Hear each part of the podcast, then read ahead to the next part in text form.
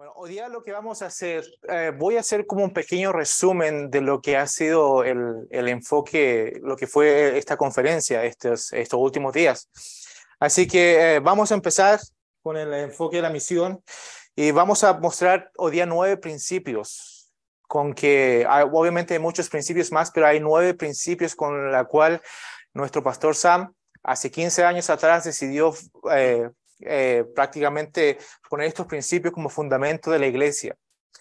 Así que una, una de las cosas interesantes, gracias a, este, a esta conferencia, tuvimos el privilegio de escuchar el corazón de muchos de, de, los pastores, muchos de los pastores que han salido desde acá, muchos misioneros que han, que han ido para otras ciudades, para otras partes del mundo, salieron de acá, nos pudimos reunir y pudimos escuchar el corazón de cada uno de ellos. Y el corazón de cada uno de ellos comienza con un versículo. Si van a subirles, tengo los, los versículos acá, vamos a tener en la pantalla. Pero el versículo clave que tenemos como iglesia está en 2 Timoteo 2.2. Dice, lo que has oído de mí ante muchos testigos, esto encarga a hombres fieles que sean idóneos para enseñar también a otros. Si usted ha estado ya por un par de tiempo acá, en la, viniendo acá a la iglesia, viniendo acá a la clase, usted tiene una responsabilidad. Cada uno de nosotros tenemos una responsabilidad. Si usted ha estado aprendiendo la palabra de Dios constantemente, si usted ha estado escuchando los mensajes que da nuestro pastor Will, eh, los mensajes que da nuestro pastor eh, Sam, si usted conoce del Evangelio, si usted conoce la salvación, usted cada uno de nosotros tiene una responsabilidad. Tenemos la responsabilidad con Cristo de enseñar a otros. ¿Cómo les enseñamos a nuestros hijos? Ellos no aprenden solos. El mundo no conoce de Dios solo. Necesitamos a cada uno de nosotros. A cada uno de nosotros necesitamos estar en la palabra de Dios y compartir el Evangelio. Nuestros hijos no aprenden solo. Nuestros compañeros de trabajo no aprenden solo de la palabra de Dios. Necesitamos a cada uno de nosotros estar ser parte de esta misión. Y al final de, al final, quiero que al final de este mensaje, al final de que, veamos eh, eh, nuestros, nuestros nuevos principios, los nueve principios que tenemos, hay una cosa que quiero que salgamos. Y quizás por el ruido, quizás eh, hable mucho o, o, lo que sea, pero hay una pregunta que al salir hoy día de la, de, de la clase, al salir por esas puertas hoy día, al estar a, en, en, en, al llegar a su casa hoy día, antes de ir a dormir, hay una pregunta que, que, que tenemos que preguntarnos. Acaba de empezar este año. Acaba de empezar el año 2023. Y la pregunta del final es, ¿qué es lo que voy a hacer por Cristo este año? ¿Qué es lo que cada uno de nosotros va a hacer por Cristo este año? Oremos. Padre, te damos gracias por un año más. Señor, gracias por este, la posibilidad de darnos, eh, de comenzar este año nuevo. Eh, gracias por la oportunidad de comenzar este año escuchando tu palabra, aprendiendo de tu palabra, Señor, y aprendiendo del corazón, Señor, de lo que tú quieres para con nosotros. Señor, eh, Señor, estos nueve principios, Señor, eh, quizás sean algo pasajero, Señor, pero con tal que salgamos con un principio, Señor, para que lo podamos aplicar para nuestras vidas, con eh, un principio que podamos aplicar el resto de este año, Señor. Señor, acabamos de comenzar el 2023 y, Señor, te pido que ya dejemos los juegos, Señor, dejemos de estar jugando a venir a la iglesia, Señor, y tomemos en serio lo que es tu palabra, Señor. Tomemos en serio lo que tú nos has comandado a hacer, Señor. Tomemos en serio, Señor, el sacrificio que tú hiciste por cada uno de nosotros, Señor. Gracias, Padre, por, eh, por esta mañana, Señor. Te pido que sea de provecho para cada uno de nosotros. Oramos en nombre de tu Hijo Jesús. Amén. Gloria a Dios, tenemos una iglesia que está basada en principios bíblicos. Estos principios bíblicos, como le dije desde un principio, no son solamente, no, no hay solamente nueve en la Biblia, obviamente hay muchos más, pero Estos son los nueve principios que nuestra iglesia, que al principio, hace 15 años atrás, cuando nuestro pastor Sam vino a, fundar este, esta iglesia, dijo, necesitamos principios bíblicos, porque nosotros no podemos hacer, escuche, nosotros en la carne no podemos hacer nada si no tenemos la Biblia como fundamento. No podemos hacer absolutamente nada si no tenemos la Biblia como fundamentos. La razón por la que quiero mencionar esto es porque quiero, eh, porque cada de estos principios podemos sacar, no solamente son principios para la iglesia, sino que son principios que se pueden aplicar a cada uno de nosotros en nuestra vida personal. Se puede aplicar en el ministerio, se puede aplicar en nuestro trabajo, se puede aplicar en nuestra familia, se puede aplicar incluso en nuestra vida personal. No solamente algo acá de la iglesia, sino en cada uno de, en, cada, en, cada ámbito de, nuestra, de, nuestras vidas. Entonces, el principio número uno, Dice, el principio número uno, somos una casa de oración. Somos una casa de oración. Interesante que es el primer principio. Y vamos a Marcos 11, 17. Voy a tener los versículos acá en la pantalla por si quieren o también si quieren ir a, la, a, sus Biblias. Pero Marcos 11, 17 dice, y le enseñaba y les enseñaba diciendo, no está escrito Dice, mi casa será llamada, será llamada casa de oración para todas las naciones. Dice, más vosotros las habéis hecho cueva de ladrones. Hay una razón muy importante que este principio número uno, que somos una casa de oración, es el primer principio que nuestro pastor Sam o nuestra iglesia puso. Porque sin la oración, sin la oración, hermanos, realmente no somos nada. Sin la oración, sin la oración, hermanos, realmente no somos nada. Sin oración, nuestra familia no se une. Sin oración, nuestros hijos se van. Se van al mundo. Sin oración, hoy día las parejas se divorcian. Sin oración, fracasamos. Y este año que acaba, que acaba de empezar, yo digo, mira, digo, a veces, y, se lo digo honestamente, a veces para mí la oración es algo difícil. algo difícil hacer ser ese ejemplo para mis hijos. Realmente es difícil. Pero quiero que nos vayamos con un reto. y se me olvidó mencionar, en cada, en cada principio voy a tener un reto. Vamos a tener un reto. Así que el reto para, para este punto, ¿está usted en oración constante? ¿Participa usted en oración constante? Para los que ya han estado acá ya mucho tiempo, sabemos, se anuncia casi todas las semanas, tenemos un servicio de oración. Así de importante es la oración. Así de importante es el principio, este primer principio de que nosotros somos una casa de oración. Así de importante lo toma la iglesia, así de importante lo toma MBT. Porque como pastor, como pastor, el pastor Sam, o como líderes también, sabemos que la, como digo, la oración es el fundamento de cada ministerio, es el fundamento de cada iglesia, es el fundamento de cada familia. Si usted no participa en los martes de oración, quizás este sea el año. Como digo, acabamos de empezar el año.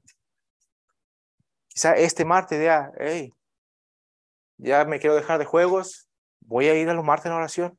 Hay traducción.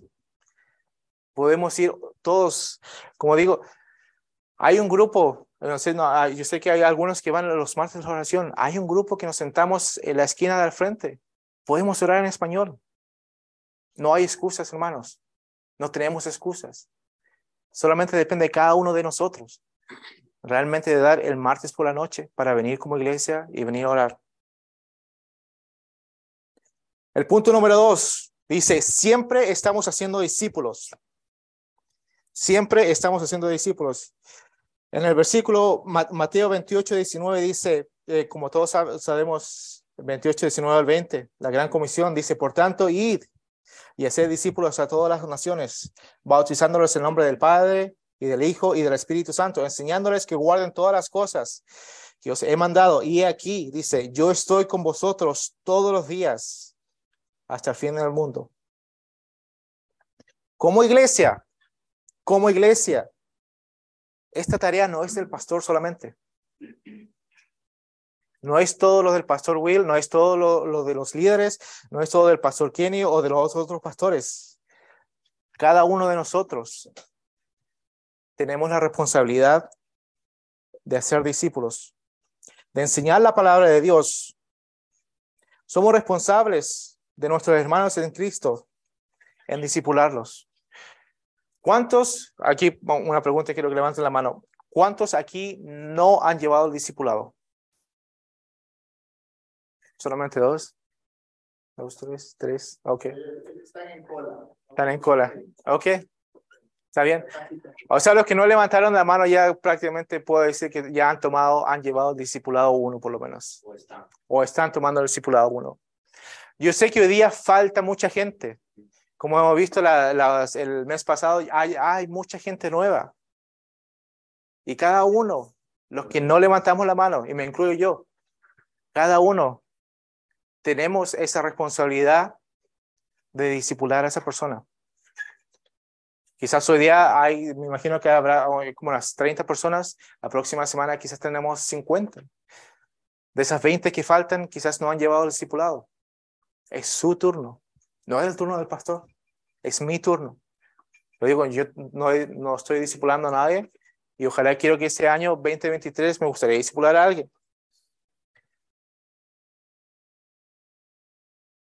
Así como le digo, no todo va a caer en el pastor, no todo van a caer en los líderes.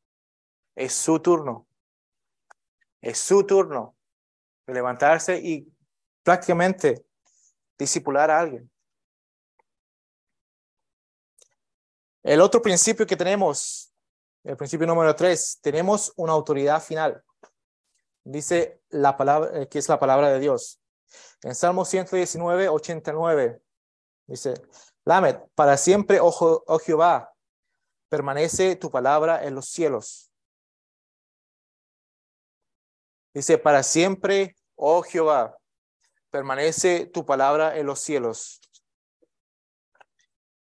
Hoy en día, como cristianos, esas son una de las afirmaciones más difíciles que nos podemos hacer en nuestra vida. Porque prácticamente no tomamos la palabra de Dios como autoridad final, sino que tomamos la autoridad de lo que dice nuestra, eh, la persona que está al lado. Tomamos la autoridad de lo que nos dice nuestro jefe, tomamos la autoridad de lo que dice el mundo. Tomamos la autoridad de lo que dice usted necesita más dinero. No pierda el tiempo en la iglesia, no pierda el tiempo en, eh, involucrarse en, eh, involucrar su vida en otras personas. Esa es la autoridad que tenemos hoy en día. Con esa autoridad es la que hoy en día prácticamente estamos batallando. ¿A quién voy a seguir? ¿Voy a seguir la autoridad que dice la palabra de Dios o voy a seguir la autoridad que me dice el mundo? ¿Cuál es su autoridad final? Una de las cosas también más difíciles como tenemos, que tenemos como cristianos es someternos a la palabra de Dios. Hoy día, hoy en día, y lo puedo ver en la vida, a veces, hermanos, no es, no es el tema de si pecamos o no pecamos. Hoy en día, Hoy en día le tenemos más miedo a la consecuencia del pecado más que al pecado en sí. Pecamos conscientemente y en vez de tener miedo al pecado de estar pecando, decimos, ¿Cuál va a ser la consecuencia? ¿Qué será la consecuencia de este pecado? Nuevamente le digo, este año acaba de comenzar.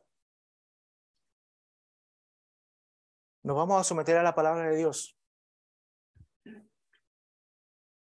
Vamos a servir a Cristo con sumisión a Él. O vamos a escuchar al mundo.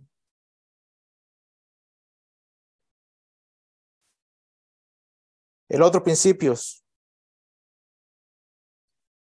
Nuestros miembros son responsables en la palabra de Dios. Si van a Colosenses 3:16 dice, la palabra de Cristo muere en abundancia en nosotros, enseñándonos, enseñándonos y exhortándonos unos a otros en toda sabiduría, cantando con gracia en vuestros corazones al Señor con salmos e himnos y cantos espirituales.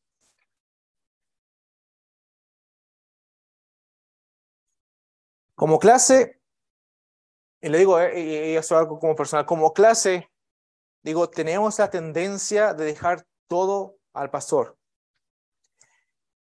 que el pastor llama a la familia, que el pastor nos invite a comer, que el pastor haga los estudios bíblicos, que el pastor haga esto, que el pastor haga esto otro. ¿Y nosotros qué? ¿Nosotros qué? Llegó una familia nueva, ah, que el pastor lo invite a comer. Llegó una familia nueva, ah, que el pastor lo disipule. Ah, que esa persona está teniendo problemas. Ah, que, el pastor le, le dé consejería. Ah, que esa persona no tiene, está teniendo problemas financieros. Ah, que la iglesia le ayude o que alguien le ayude. Yo no. Yo estoy ocupado escuchando, aprendiendo.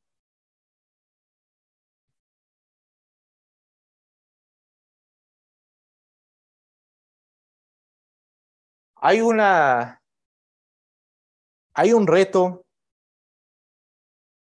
en, en este sentido que quiero que nos hagamos este año. Este año por, por 12, una vez al mes, si es posible. No, no, no es algo que deberían, no es algo que, que hay que hacerlo, pero póngase ese reto, una vez al mes, invite a alguien a su casa. O una vez cada dos meses, ese año, o sea, invite a alguien a su casa. Y cada vez que lo invite, no puede ser a su casa, lo puede a invitar a un restaurante. A mí me gusta comer carne para los que me quieran invitar. Pero una vez cada dos meses invite a alguien. Abre el corazón. Abre su corazón a la persona. Abre su corazón a otra familia. Y que ese día, si usted invita a alguien, que no sea ese día y ya no más. Y va a ver, abriendo el corazón con otra persona, relacionándose con la gente. Va a ver que va a cambiar su vida y podemos cambiar como clase.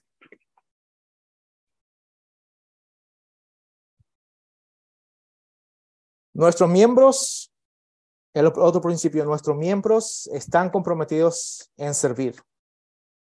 En Gálatas 5:13 dice, porque vosotros, hermanos, a libertad fuiste llamado, solamente que no uséis la libertad como ocasión para la carne, sino servíos por amor los unos a los otros. Acuérdense, hermano, la clase hispana no es la iglesia en BT. Hay tantas áreas en las que podemos servir. Hay tantas áreas en las que podemos servir. Tenemos hospitalidad, tenemos seguridad, tenemos kitchen, tenemos la comida, la cocina, el café. Hay tantas áreas y no es necesario hablar tanto. No es necesario hablar eh, también en inglés. Es solamente el hecho de decir, abrir la puerta y decir, puede decir bienvenido en español. El hecho de estar seguridad, Ernesto, eh, Ernesto, eh, Cristian está en la seguridad. No necesita tanto hablar, no necesita tanto inglés es el hecho de servir, de servir a nuestra iglesia, de servir a nuestros hermanos en Cristo. La clase hispana, a servir con comida, Es, no es necesariamente traer algo tan grande, es algo pequeño. Especialmente, eh, especialmente. No, o sea. Pero cuando llegamos para el verano, usualmente comemos un poquito menos. Lechuga, así como dijo que quiere hacer más ejercicio nuestro pastor, traigámosle lechuga eh, todo, todo domingo. Pero hermanos, la clase hispana,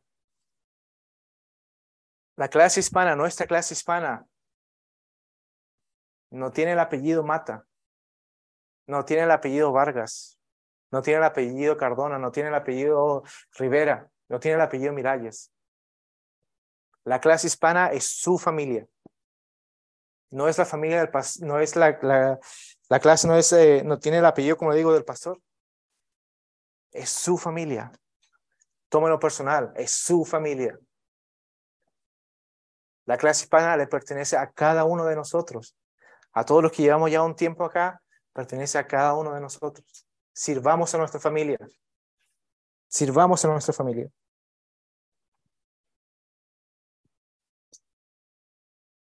El otro punto que tengo es, nuestros líderes son líderes sirvientes. Primera de Pedro 5.3. No como teniendo señorío sobre los que están a vuestro cuidado, sino siendo ejemplos de la grey. Usted dice, bueno, yo no soy líder de la clase. Usted es líder de su hogar. Usted es líder, usted es como padre, como madre, usted es eh, líder de sus hijos. Cada uno de nosotros somos líderes en nuestra clase. Tenemos la responsabilidad de ir a llevar el Evangelio a otros, a nuestros compañeros de trabajo. Hay una cosa que me llamó mucho la atención el viernes en la noche en la conferencia. Estábamos con mi esposa, ya no habíamos subido al auto estaba de noche ya, obviamente porque terminó pasado a las ocho y media. Y hacía un poco de frío. No, no, no había tanto frío, pero había un poco de frío. Igual, se sentía, obviamente uno necesitaba un poco de algo para abrigarse. Y veníamos bajando, usualmente nos, estacionamos eh, cerca de la iglesia y veníamos bajando, esta calle se llama la Walnut, ¿cierto? Sí. Veníamos ahí de la iglesia, veníamos de la Walnut. Y adivine a quién veo con una, ¿cómo se llama? El vest de seguridad, un chaleco de seguridad, aquí bajando la calle. Al pastor Kenny. Al pastor Kenny. Mientras cada uno de nosotros estábamos ahí adentro, escuchando la palabra, sabiendo que alguien está cuidando nuestro carro, el pastor Kenny. El pastor Kenny estaba cuidando mi carro. El pastor Kenny estaba cuidando que cada uno de nosotros fuésemos a nuestros carros de manera segura.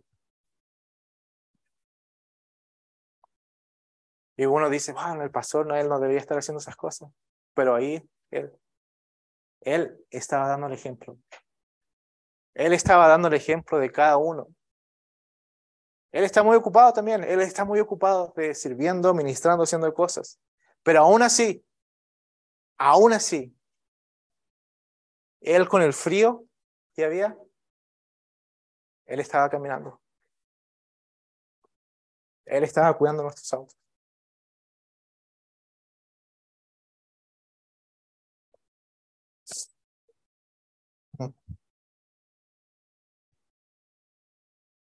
No sé, no sé, pero a mí eso, eso para mí me, me emociona un poco porque Obviamente, siendo nuestros líderes, uno siempre piensa, dice, ah, el, el, líder no tiene que, por qué estar haciendo esa cosa, el pastor no tiene por qué estar haciendo esas cosas.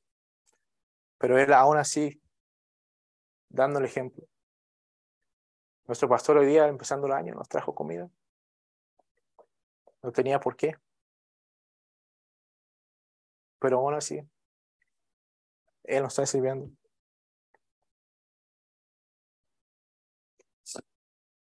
El otro punto que tengo,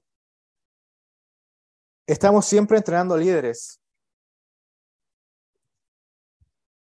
Estamos siempre entrenando líderes. Está en 2 Timoteo 2.2. Y es el, el, el versículo clave. Dice, lo que has oído ante mí, ante, ante, uh, lo que has oído de mí ante muchos testigos, eso encarga a hombres fieles que sean idóneos para enseñar también a otros.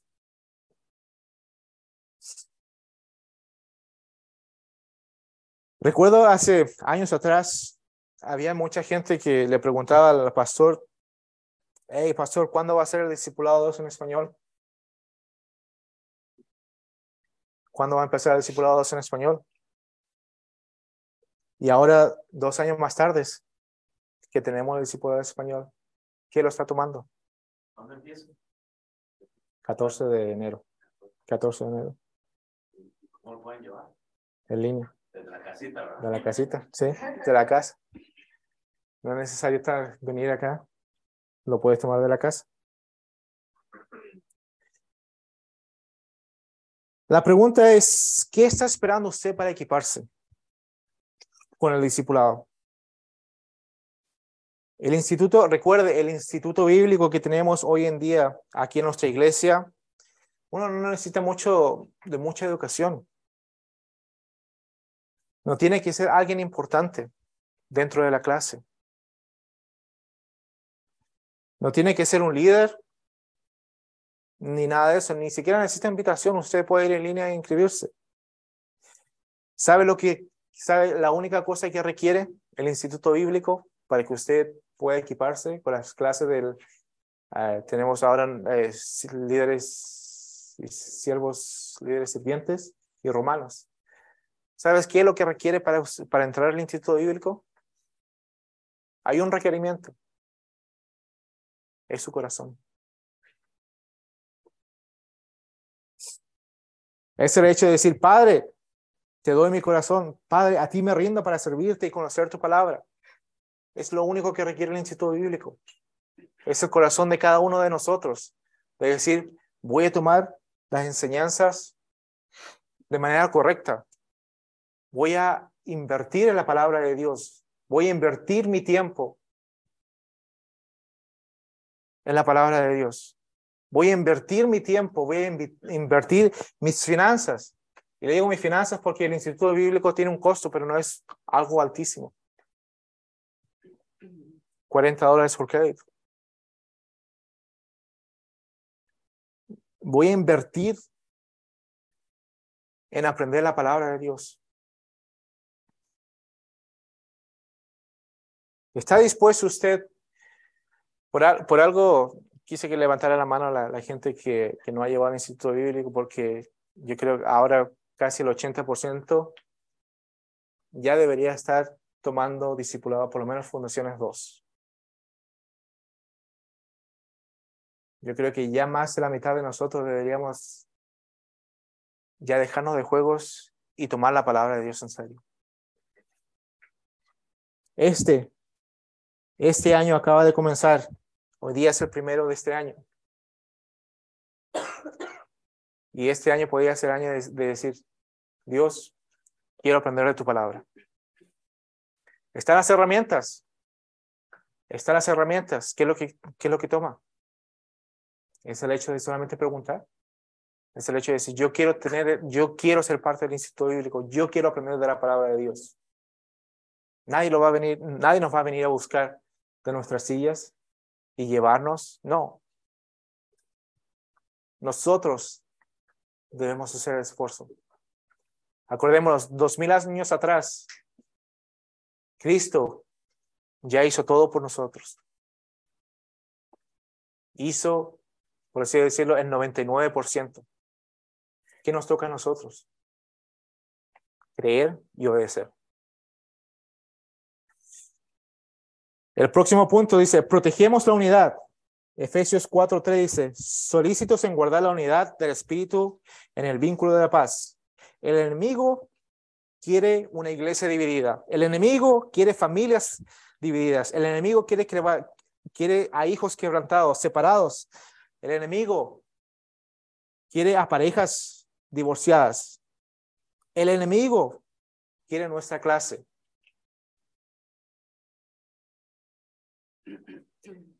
si sabe cómo nos ataca, con nuestro orgullo. Nosotros a veces, lo digo como, a veces como latino, y también lo digo de manera personal, somos, una, somos personas a veces muy orgullosas. No queremos la ayuda de nadie. Creemos que lo podemos hacer todo solo. Creemos que no necesitamos consejería. Creemos que somos mejor que otros.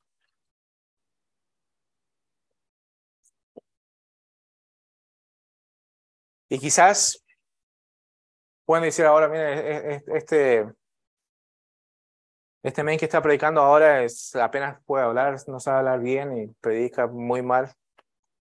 Y puede decir, y, le digo, quizás tenga razón.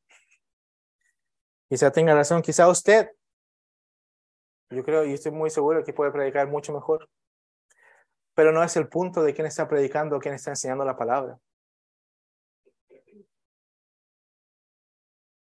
Sino de prácticamente se trata de Dios. En el momento que usted diga, esa persona no está haciendo bien su trabajo o no está haciendo bien la, la, la, obra de Dios, ahí, en ese momento, sus ojos no están en Dios, sus ojos están en la persona. Como le digo, probablemente yo creo que la gran mayoría lo puede hacer mucho mejor. Eh, me cuesta todavía, le digo a usted, todavía me da nervios y todo eso, pero el hecho estamos sirviendo a Dios. No se trata de mí, no se trata de Will, no se trata de Alex, no se trata de Christian, de Jonathan, de las personas que han estado aquí compartiendo la palabra. No se trata de ellos, sino del mensaje de la palabra que nos traen a cada uno de nosotros. No se trata de la persona, como le digo, se trata de Dios. Que ese, este 2023, que ese sea nuestro enfoque.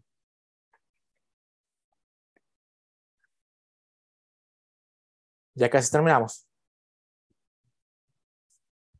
El siguiente punto, operamos a la luz de la realidad, de la realidad espiritual. En Juan 4:23 dice, más la hora viene y ahora es cuando los verdaderos adoradores adorarán al Padre en espíritu y en verdad. Porque también el Padre, tales adoradores, buscan que le adoren. Dios es espíritu y los que le adoran en espíritu y en verdad es necesario que adoren. La vida americana, el sueño americano que todos venimos a ver de repente a vivir, nos, nos mantiene con una vida muy ocupada. Nos mantiene con una vida del trabajo a la casa, de la casa al trabajo, de lunes a sábado. Esa es la vida que tenemos. Y a veces, a veces dejamos algo de lado, algo de lado, algo muy importante. El hecho de venir y solamente adorar a Cristo. Hace dos meses atrás celebramos los 15 años de la iglesia MBT. ¿Qué es lo que hicimos? Tomar una pausa por dos semanas y solamente adorar a Cristo. Dar gracias por lo que Él ya hizo hace dos mil años atrás. A veces eso es lo que necesitamos en nuestras vidas. Eso es lo que necesitamos durante el año. El hecho de estar ocupados constantemente, de estar trabajando, del trabajo, la casa, la casa, los hijos, todo eso. A veces necesitamos una pausa. Necesitamos una pausa y decir gracias Dios. Gracias por lo que hiciste hace dos mil años atrás. Gracias, Padre, por tu sacrificio. Estos fueron los nueve fundamentos por los que el pastor Sam quiso fundar MBT. Y de estos valores, y de estos valores se resumieron lo que es, sería el enfoque de la misión en este año. Este nuevo año acaba de empezar. Y le digo, ¿cómo vamos a servir a Cristo este año?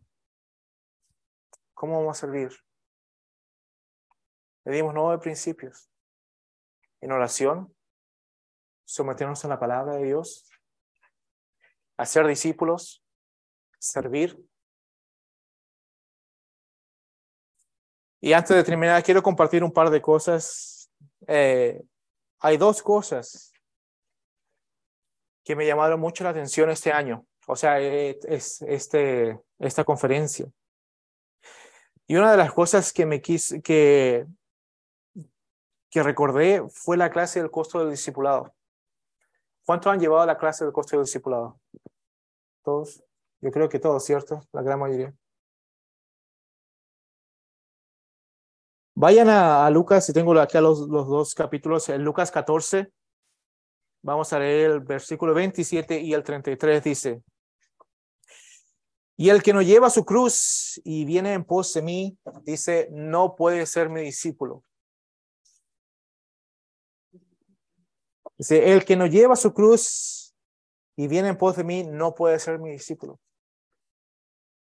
Yo recuerdo haber llevado esta clase de costo discipular, creo que hace como dos años atrás, más o menos, dos o tres años atrás. Y, y digo, dije, quizás este año sea el año de poner en práctica lo que aprendí tres años atrás. Quizás este año es el año de, de decir, quiero llevar esa cruz. Quiero llevar esa cruz, quiero poner en práctica lo que yo dije hace tres años atrás cuando tomé esta clase. En el versículo 33 dice, así que, pues cualquiera de vosotros que no renuncia a todo lo que posee, no puede ser mi discípulo. Quizás este año sea el año de que debemos renunciar a las cosas del mundo. Quizás este año es el año que podemos decir, Padre, realmente quiero seguirte. Realmente quiero ser tu, discípulo. Los que ya llevamos esa clase, le digo, quizás este año sea el año de que debemos de tomar, poner en práctica lo que aprendimos en esa clase.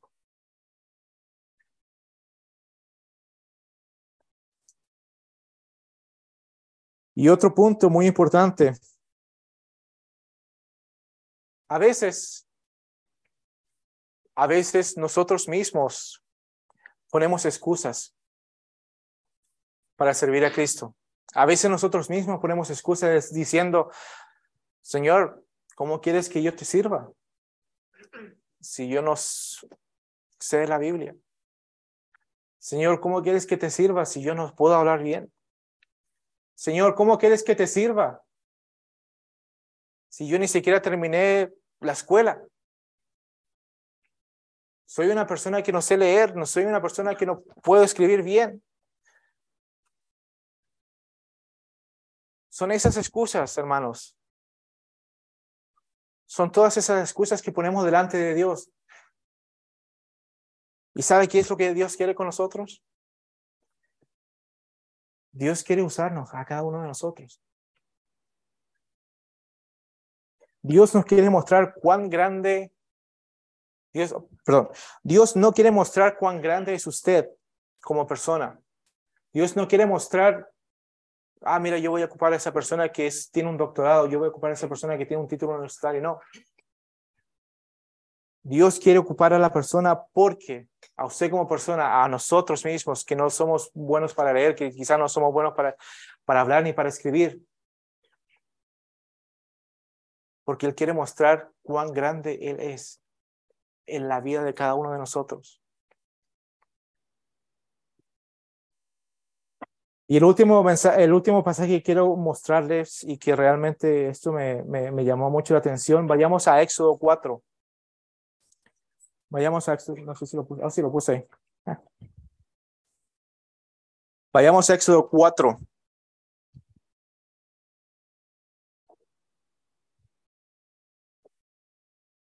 Leamos este pasaje y tomémoslo, tomémoslo personal. Y dice, entonces dijo Moisés a Jehová, entonces, ponga su nombre ahí, en vez de Moisés, ponga usted su nombre. Como las excusas que ponemos a veces. Entonces, dice Will, Will le dijo Jehová, Alex le dijo Jehová, Cristian le dijo Jehová, Caleb le dijo Jehová, Le dijo, le dijo Jehová, dice, ay Señor, nunca he sido hombre fácil de palabra, ni antes, ni desde que tú hablas a tu siervo. Dice, porque yo, porque yo, Mauricio, porque yo, Alex, tardo en el habla y torpe la lengua. Esa es la excusa que le ponemos a Jehová. Esa es la excusa que cada uno de nosotros le ponemos a Jehová para no servir. Esa es la excusa que cada uno de nosotros le ponemos porque dice, yo no puedo discipular porque no puedo hablar. Esa es la excusa que cada uno de nosotros nos ponemos. Y Jehová le responde. Le dice, Cristian. Le dice Will, le dice Alex, le dice Caleb. Dice, ¿quién dio la boca al hombre? ¿Y quién hizo mudo al mudo, al mudo y al sordo? Al que ve y al ciego. Dice, no soy yo Jehová. Ahora pues ve y yo estaré con tu, yo estaré con tu boca y te enseñaré lo que hayas de hablar. ¿Cuál es nuestra excusa, hermanos? ¿Cuál es nuestra excusa? Moisés le dijo a Dios, yo no sé hablar. Usted quizás está batallando hoy día, o cada uno de nosotros estamos batallando con algo, diciéndole, Padre, yo no sé hablar. Yo no puedo administrar, yo no puedo discipular. Hermano, basta. Es suficiente. No pongamos nuestra carne, no pongamos nuestras habilidades en frente de Dios, porque Dios, acuérdese, Dios es más grande que cada una de nuestras habilidades. Quizás nosotros empezamos este año luchando. Quizás nosotros empezamos este año luchando con Dios y lo traemos desde el año pasado, que fue ayer. Quizás tenemos esa lucha. Esa lucha de decir, ¿te sirvo o no te sirvo? Quizás la pregunta de este año que dice, ¿cómo vamos a servir a Cristo este año? Quizás hoy día usted tenga que tomar ese ejemplo, como cerraron, el ejemplo de Jacobo en Génesis 32. Jacobo estuvo luchando toda la noche con el Señor. Él entró luchando con el Señor toda la noche. Quizá usted viene, viene luchando con el Señor toda la noche en decir, Padre, ¿cómo te voy a servir? Padre, no te quiero servir. Padre, aquí acá. Quizás es tiempo. Quizás es tiempo que usted vaya y tenga la lucha. Tenga esa lucha con Dios. Pero tenga esa lucha en oración.